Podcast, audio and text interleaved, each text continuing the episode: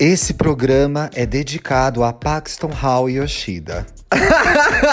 Olha, já começou elegendo um favorito. Mas é o meu também. Aqueles, né? Dantinhas Ai, do céu, que sucesso esse primeiro programa. Você não tá muito feliz? Eu tô, gente. Muito obrigado a todo mundo que comemorou junto com a gente o lançamento do primeiro programa. Eu fiquei muito surpreso. Eu tava morrendo de vergonha. Quando eu vi a repercussão e pensei que cada um tava ouvindo eu falar, eu fiquei, meu Deus do céu, socorro. Mas depois me acostumei. Estou muito feliz e muito grato que todo mundo tá gostando. Muito bom. Você chegou a ouvir a gente de novo para ir se acostumando com a sua voz?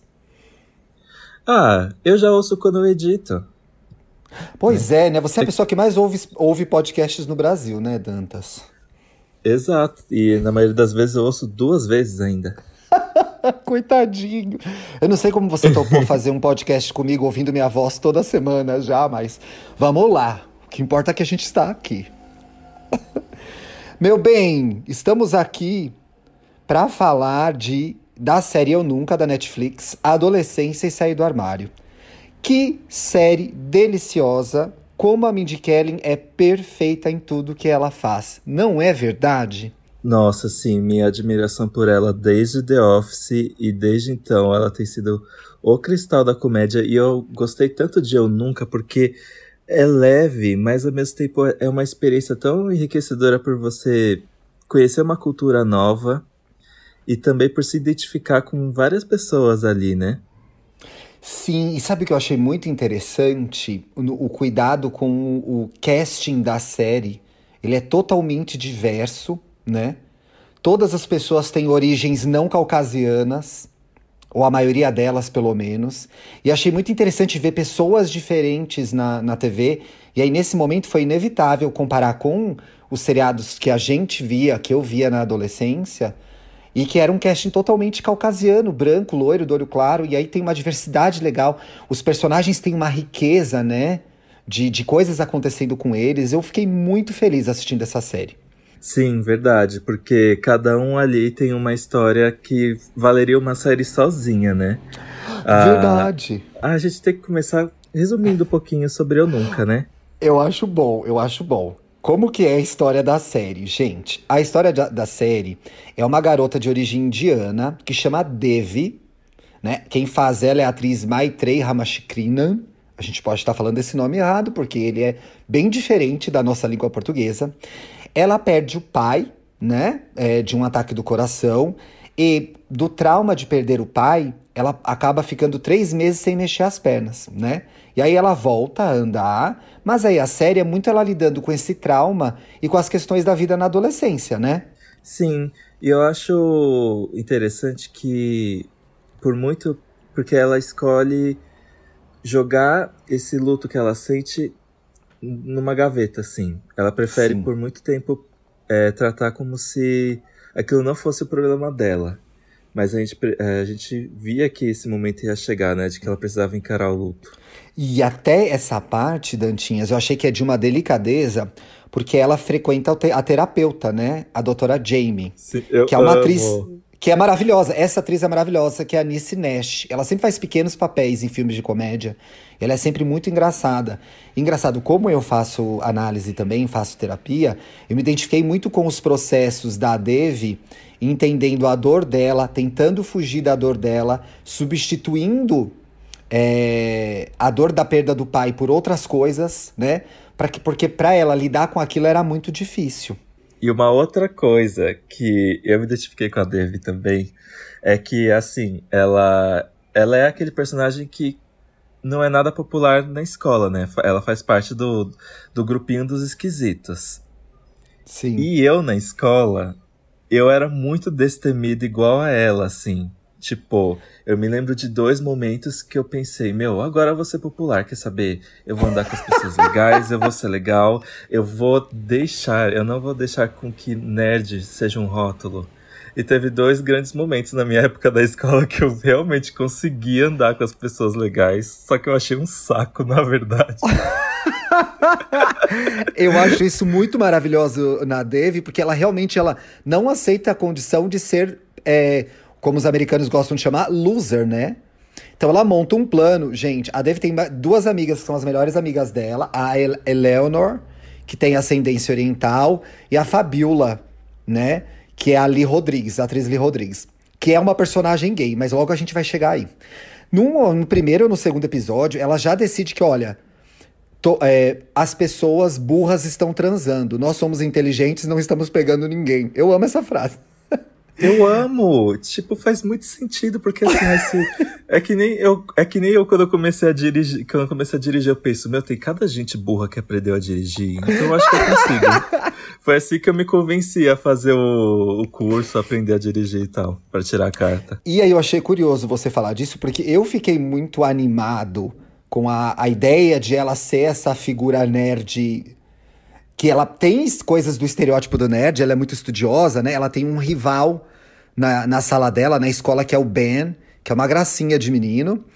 E, mas ela é essa nerd que, ó, não vou aceitar essas condições, então eu vou ser popular, custe o que custar. E aí, o que eu achei interessante é que o plano dela para ser popular é um pouco basic bitch, né? É um pouco comédia romântica dos anos 80. Ela decide que ela vai pegar o cara popular e lindo da escola. Sim, o Paxton Hall Yoshida. Que é interpretado eu pelo Darren. maravilhoso. Eu acho ele muito lindo. Mas assim, isso aí não dá muito certo, né? Eu queria voltar um pouco para a história da amiga dela, Fabiola. Sim.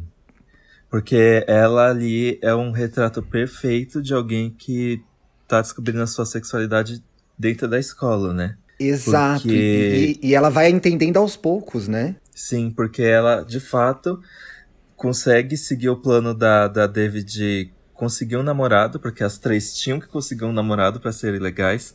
Ela consegue um, mas aí ela começa a perceber que não é daquilo que ela gosta, né? E aparece uma personagem feminina que elas começam a trocar olhares e desperta uma coisa diferente na Fabiola, né?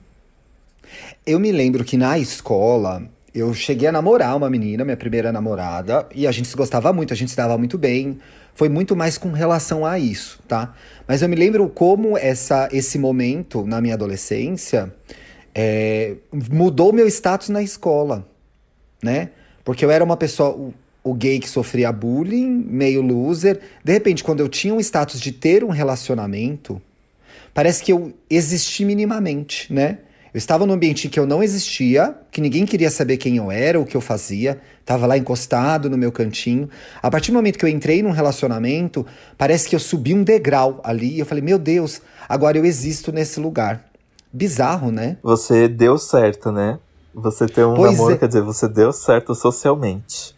Pois é, quando na verdade depois a gente conversou e acabou terminando do jeito certo que era assim, a Camila sabia que eu era gay, eu sabia que eu era gay, e a gente terminou de um jeito muito lindo, muito bonito, muitas lágrimas, etc tal, depois a gente virou amigo, enfim, aquele drama que muitas gays passam. Eu achei interessante que no Eu Nunca, ai, banalizei o drama que as gays passam, fui muito prática agora. Não, eu, eu nunca soube dessa história, eu tô bem surpreso, tipo... Eu queria mais detalhes. Como é que foi essa conversa? a gente se dava muito bem, gostava das mesmas coisas, lia capricho juntos. E aí isso virou um carinho, virou um afeto. E a gente ficou junto e se beijava, e se abraçava, e andava junto. E aquilo virou um namoro, uma história muito bonita, que a gente se gostava muito, se cuidava muito, se respeitava muito. Mas de fato, fazia pouco sentido, tanto para mim quanto para ela, o, o fato de eu ser gay não, não, não levou isso adiante. Mas foi assim, um período muito gostoso em que eu tive uma coisa muito legal com ela, com uma menina, né? Eu achei interessante. Eu acho que isso tem um pouco a ver com o momento que eu tava na adolescência também, que dificilmente a gente ia ligar a televisão e ia ver uma série como Eu Nunca, que tem pelo menos, ó, tem a, a Fabiola, que é lésbica, tem a Ive, que é lésbica, né, que é o interesse amoroso da Fabiola, que é quem começa começa a olhar pra Fabiola e a Fabiola começa a ficar confusa, né? E ainda tem o Jonah, que é a gay das gays, né? Que é uma gay bem Eu feminina, amo. bem abusada. Nossa, e muito shadeira, né? Cheia dos shades. Ela tem cara de shade, né? Sim. E aí eu achei legal porque aquilo é uma referência, né? Pô, você olha pra TV e fala, olha que legal. Se tiver algum, alguém que ouve a gente que é muito mais novo que a gente, sei lá, que tem 16, 17 anos, consegue ver, olhar no Netflix e falar, nossa, existem outras pessoas como eu. Que legal. Olha a questão que ela tá lidando agora para entender se ela gosta de mulher ou não. E eu gostei como a série é, trata isso de forma natural, né? Não é um grande acontecimento. Não que não seja, é muito importante pra gente que é gay, lésbica, é, o momento que a gente, né, sai do armário, que eu nem sei se usa mais sai do armário, né?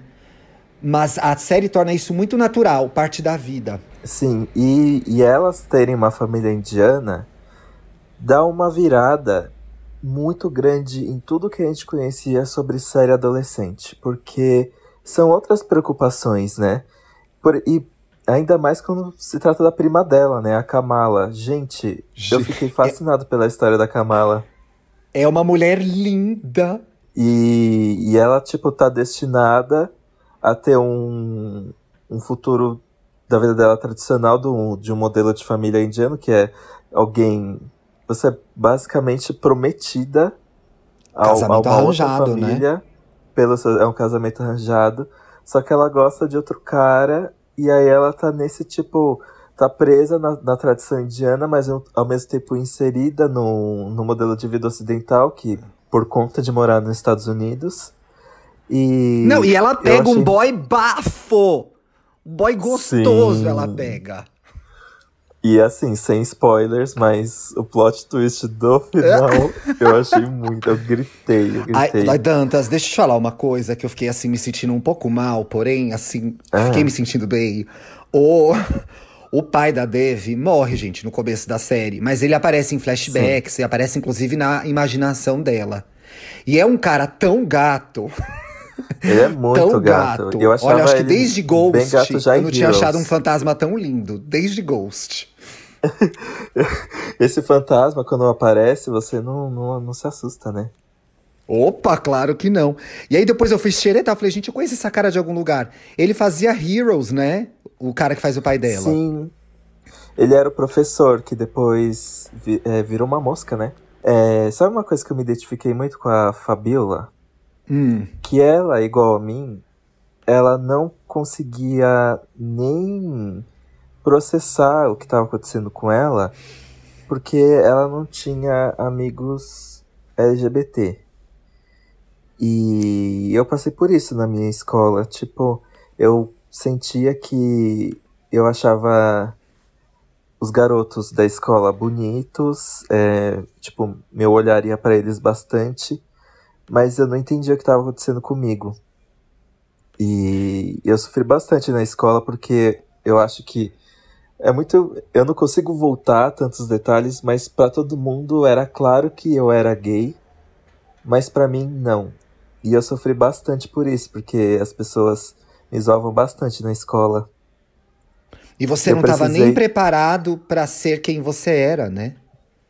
Exato, tipo, eu não tinha, eu não tinha o, a, como é que fala, as ferramentas emocionais, o conhecimento, porque no meu, na minha bolha lá na minha escola, ser gay é, nunca era associado a uma coisa boa. Aí eu ficava, mas como assim? Eu, eu nunca fiquei com um garoto, tipo, eu perdi o bebê super tarde, perdi o bebê com 17 anos. E. Ai, nem precisei... é super tarde, Bi, para. É ok, 17. É? Ah, então tá é, bom. tá tudo bem, para de se martirizar. E aí eu precisei conhecer um garoto gay pra me ajudar a contar para mim o que. A, a contar para mim o que estava acontecendo comigo. E e foi isso. Mas então, Felipe, Cala é, Felipe Cavalieri Dantas, qual eu. que é a diferença? Qual que é a diferença? É esse seu sobrenome inteiro, não é? É, olha, tô chocado. qual que é a diferença? E olha o que você falou, é exatamente o que acontece na série. A Fabiola não estava entendendo muito bem, talvez ela nem tivesse ligada na expressão da sexualidade dela. Mas o fato Sim. de existir uma outra pessoa assumidamente LGBT na escola deu a sensação de segurança que faltava, eu acho, para você na escola, ou para mim na escola, ou talvez para até outras pessoas, outros gazers que estejam ouvindo a gente, entendeu? Que é uhum. como que você vai lidar com aquilo se você não sabe o apoio de quem você vai ter? E eu gosto da hora que a Fabiola sai do. se assume como lésbica pra amiga, pra Eleanor. A Eleanor é uma menina é, do teatro, né? E ela tem uma questão com a mãe dela também que é bem interessante. Mas a Fabiola vai. A primeira vez que ela vai sair do armário, que ela vai contar para alguém que ela é gay, ela conta pra Eleanor, que é essa amiga dela e da Devi.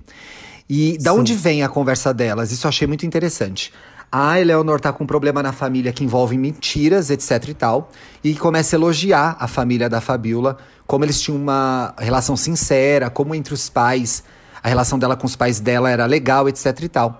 E aí a Eleanor é, começa a conversa com uma frase que eu achei muito, muito. Um momento que eu achei muito difícil. E eu me identifiquei muito, uhum. que é assim: eu tenho a sensação de viver uma mentira. Sim. Eu não sei se você já teve essa sensação antes, assim. De, de estar Nossa. enganando as pessoas, de não estar falando para as pessoas quem você era. Eu, o tempo todo que eu estive no armário, quando você está no armário, você tem que criar uma segunda vida, que é a vida que você tem que mostrar para as pessoas. E é um esforço muito grande, porque ao mesmo tempo que você quer viver a sua vida e viver a vida que as pessoas querem que você viva, você tem que fazer aquele esforço constante de que para fazer com que a sua narrativa convença. E é muito é desgastante, né? É muito desgastante. Nossa, foi tão libertador assim quando de fato todo mundo estava sabendo já sobre mim e eu só precisava agora viver a minha vida normalmente, sem se preocupar com o que que eu tô, o que parece que eu sou, o que que eu tô fazendo de errado. É sem ter que ser mesmo. essas duas pessoas, né? Ou o pior ainda, que eu acho que é a gente esconder quem a gente é, né? Porque a gente tem medo do que a gente é e o que isso pode gerar, né? Eu, é, é esse momento de sair do armário, muitas vezes ele tá envolto de fantasias que às vezes se confirmam como realidade, tá? De que você vai uhum. contar e a sua família vai te abandonar, que ninguém mais vai gostar de você. Isso ainda pode acontecer, né? Mas enquanto você não, não sai do armário, você está na dúvida. Poxa, se eu falar, será que os meus pais vão continuar me apoiando? Será que as pessoas na escola vão me respeitar? Será que eu vou ser agredido? Né? O que, que vai acontecer se as pessoas souberem a verdade? E aí, quando a gente é muito novo, é o que você falou lá no começo, a gente nem tem as ferramentas emocionais para lidar com uma pressão como essa, né? Por isso que eu acho que essa série ela ajuda se alguém tiver nessa situação, porque ela traz pelo menos uma identificação, né? ela a série acaba virando a garota que ajudou a, a Fabiola, né? É... Achei isso muito legal. É verdade. É verdade. E eu tenho uma, um outro aspecto interessante também. Gente, esse outing da Fabiola vai rolar. Então, ele é um pouco de spoiler para quem não viu ainda, né, Dantas? Mas eu acho que a gente precisava falar disso para discutir as coisas que a gente tá falando nesse programa. Sim. Não tinha como não falar. Então, continuando os spoilers, bem estilo Felipe Cruz, a Fabiola. Só que assim, contar... esse é um spoiler. Esse é um spoiler que você vai assistir e vai se emocionar do mesmo jeito, porque não tem nem como descrever o quão legal é esse processo dela. Exato, eu fiquei muito emocionado assistindo também, sabia? Uhum. E eu gostei da. Eu achei interessante também o momento em que ela conta pra mãe. A mãe dela tem uma expectativa de quem ela deve ser, dos garotos que ela deve namorar, das roupas que ela deve usar, etc e tal. E aí ela tenta contar a primeira vez para os pais, não consegue. Na segunda vez, ela tenta contar para a mãe. E aí a mãe teve uma reação muito interessante, que eu não tinha, se eu tinha parado para pensar, eu não tinha um programa para falar disso. Agora eu tenho com você. Ó que legal. A Olha. mãe dela pede um tempo para processar.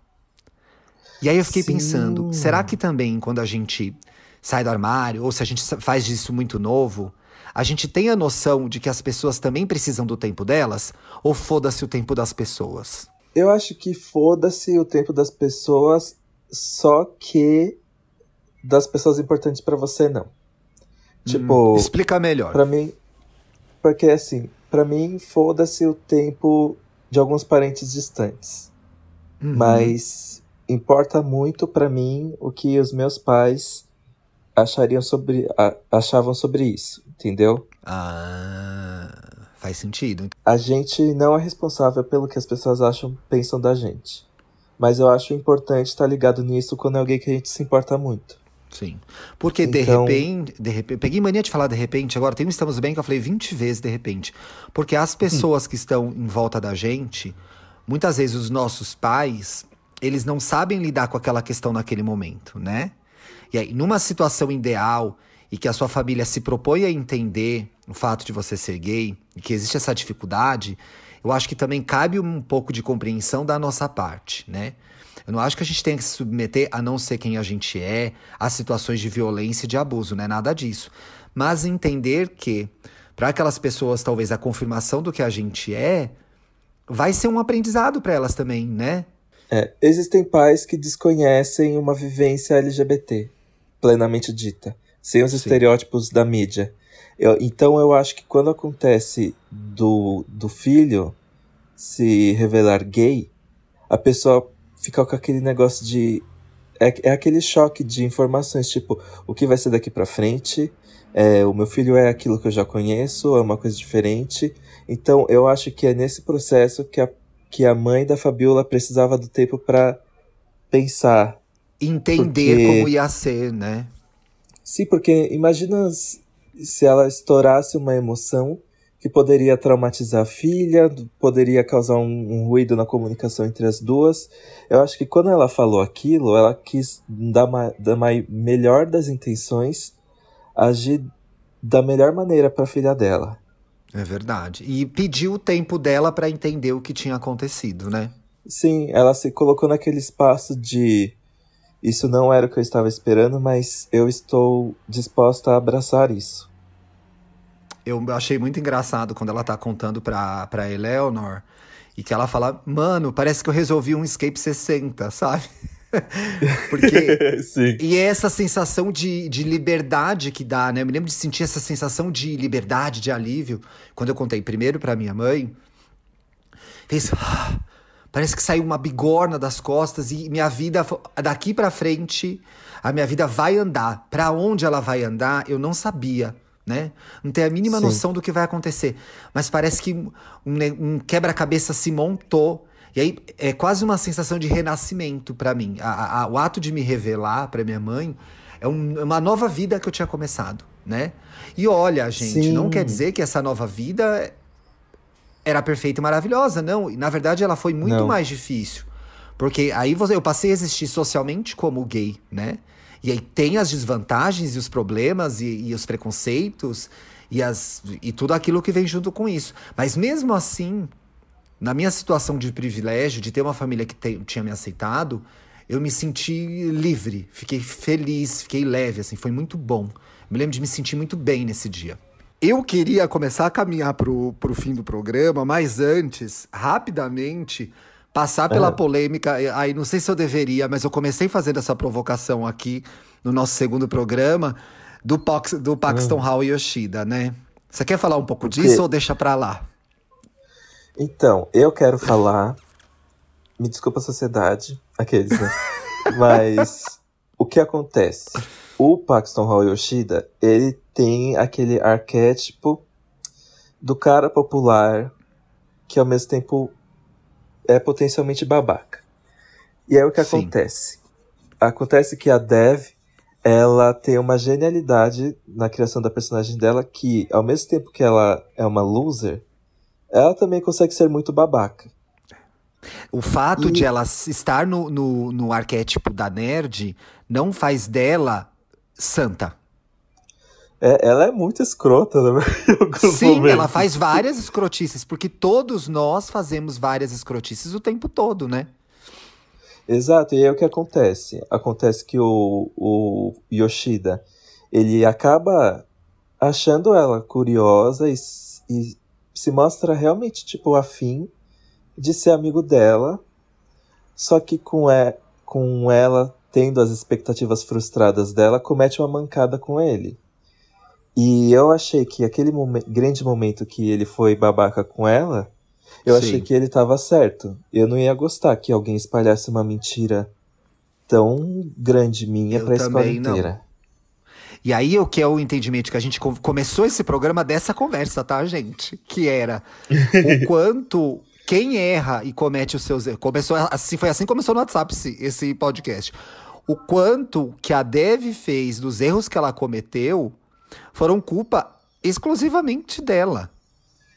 Do que ela Exato. conseguia fazer também dentro da dor que ela estava vivendo de ter perdido um pai que era referência para ela, né? Morando numa casa em que a mãe não sabia lidar com a perda do marido, ela não sabia lidar com a perda do pai, e ela foi lindamente fazendo cagada atrás de cagada. Sim. e ela... a vida, quando a gente comete erros, ela tem consequências, né? E aí, o mais fácil é a gente depositar a nossa frustração, o que aconteceu com a gente, nas costas do outro. E nesse caso, eu acho que a culpa não era do Paxton mesmo. Não, ela quis, ela teve um modelo ali de vida ideal, ela viu que não dava certo, em vez dela partir para outra, ela forçou. Forçou, forçou, forçou, forçou, até que, nossa senhora, né? Um personagem muito interessante também é o Ben, que é o rival da Dev, né? Que é um cara nerd muito solitário, sozinho. Que tem uhum. um episódio. Eu não acredito que vocês guardaram isso de mim. Ninguém me contou isso. Nem um dos meus amigos, nem as pessoas nas redes sociais. Que o episódio é. dele é narrado pelo homem mais gostoso de Hollywood, Andy Samberg. Sim, eu achei, eu achei isso muito genial que é um gostoso, gente. Assistam Brooklyn Nine-Nine, é muito bom, acho muito engraçado. Eu acho, eu acho uma coisa muito legal durante a série. Não, eu não, eu vou assim tratar de linhas de, assim bem amplo, sem nenhuma interpretação de spoiler, mas eu achei muito legal que tem um episódio que é muito sobre o seu papel como amigo. Ah, que tipo, legal, né? Por que você tem as pessoas do seu lado? Sim. É para é para você, é para elas estarem com você, tipo, elas estarem por você ou com você, sabe? E tem um salto aí no com você e por você, né? Porque Sim, é, estar acho... com alguém ao seu lado traz responsabilidade, sai, traz comprometimento. Agora, o que não quer dizer, e eu acho isso muito bonito na série, que você não vai cometer erros, né, cara? Todo mundo erra. Sim. Tem uma curiosidade antes de a gente terminar o programa, que é a Eleanor, que é do grupo de teatro, ela tá ensaiando por uma peça que chama Zoológico hum. de Vidro. Eu literalmente, vou usar o literalmente direito? Vou. Eu pausei a cena que aparece ela com o livrinho, porque eu reconheci o nome da personagem, que é a Amanda, eu não lembro o sobrenome agora. Falei, gente, eu conheço essa peça. Eu já vi essa peça.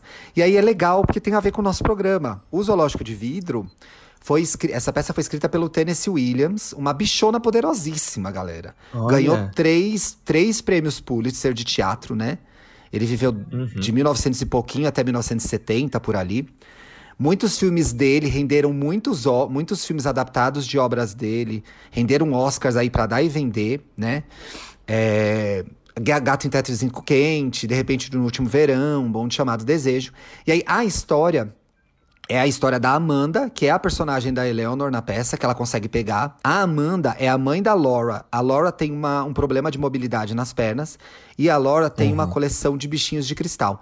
A mãe é muito frustrada, né, infeliz, etc e tal. E tem um cara que é o alter ego do Tennessee Williams, que é o Tom, que é o irmão da Laura, que trabalha e elas arrumam, montam um esquema lá para ele levar um amigo de trabalho para Laura casar com ele, o tal do Jim. E aí, claro, vai dar tudo errado, assim. Eu vi essa peça uma vez aqui no, no Brasil com a Cassia Kiss, foi bem legal, viu?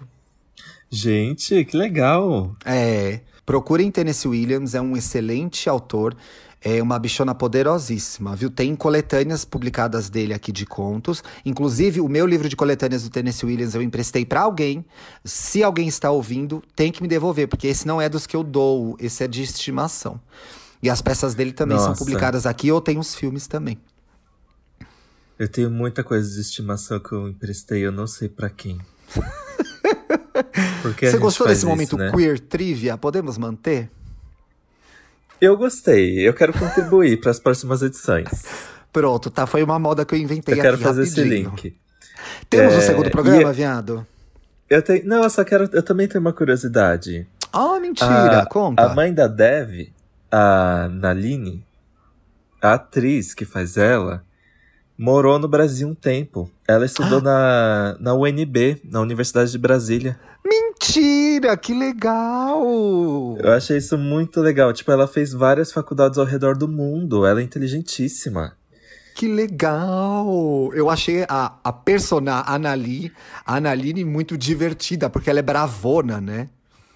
Ela é bravona, Cheia de regras. Assim.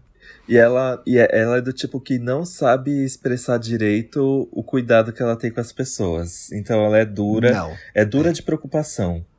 É, ela mostra amor sendo rígida, né? Botando É. regras, etc e tal. Ai, que fofura essa série, gente. Você chorou com o final? Nossa, não chorei, me debulhei, né? Nossa, eu também. Muito De- lindo. terminou a série, foi sábado. A gente já tinha lançado o primeiro. Eu terminei a série no sábado, abri e já fiz a pauta já. Comecei a fazer a pauta. Falei, gente, essa série é muito linda. Vai render o Inhai gay. O Inhai gay. Sabe que as pessoas perguntaram por que Inhai. não chama Inhai gay? Algumas pessoas me perguntaram. Por que se chama? Por que, que a gente não botou Inhai gay em vez de Iai gay? Mas eu acho que assim, cada um lê do jeito que quiser, entendeu? É verdade, gente.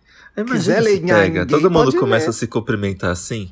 A gente tá andando na rua, aí a gente vê dois amigos se encontrando, cumprimentando um ao outro com um e aí gay, aí você fica tipo, uau, eu deixei a minha marca. Ai, que ambiciosa, Dantas. Nossa. E ficamos por aqui, né, Ti? Ah, eu amei, gente. Eu tenho muito mais. Ai, eu tenho tanta coisa pra falar de escola. A gente precisa combinar mais um assunto. Sabe por quê? A minha. Eu mudei, tô morando sozinho, né? E a Uhum. minha roommate, ela Hum. foi colega de infância da minha irmã. Tipo, ela Gente, estudou. que mundo pequeno, Dantas. E aí ela é, tipo, a primeira pessoa em anos, assim, mais de 10 anos, que eu tô conversando agora sobre os traumas da escola, porque a gente estudou numa escola ferrada, viu? Inclusive a mesma Ah. escola da Carol Pinheiro. Mais uma Olha, conexão. gente, toda a podosfera, blogosfera, todo mundo estudou nesse colégio. Não, certeza que a gente vai voltar no tema escola, porque, enfim, vários traumas que me afetam Sim. até hoje, né? Eu até hoje me lembro de coisas da escola que eu, infelizmente, tive que passar. Mas esse é assunto pro próximo programa, né, viado? Pelo amor de Deus. Sim, vamos lá. Gente, me sigam Como que a senhora Instagram, tá nas redes sociais? Instagram, arroba apenas Dantas, e Twitter, arroba Dantas. E você, Ti? Eu sou Luxo e Riqueza no Instagram e Twitter no Twitter, gente. Twitter, T-H-I.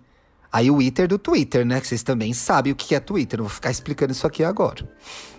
O que, que é Twitter? Brincadeira. Beijo, Bi. Adorei. Beijo, Ti. Beijo, gente. Até sexta-feira.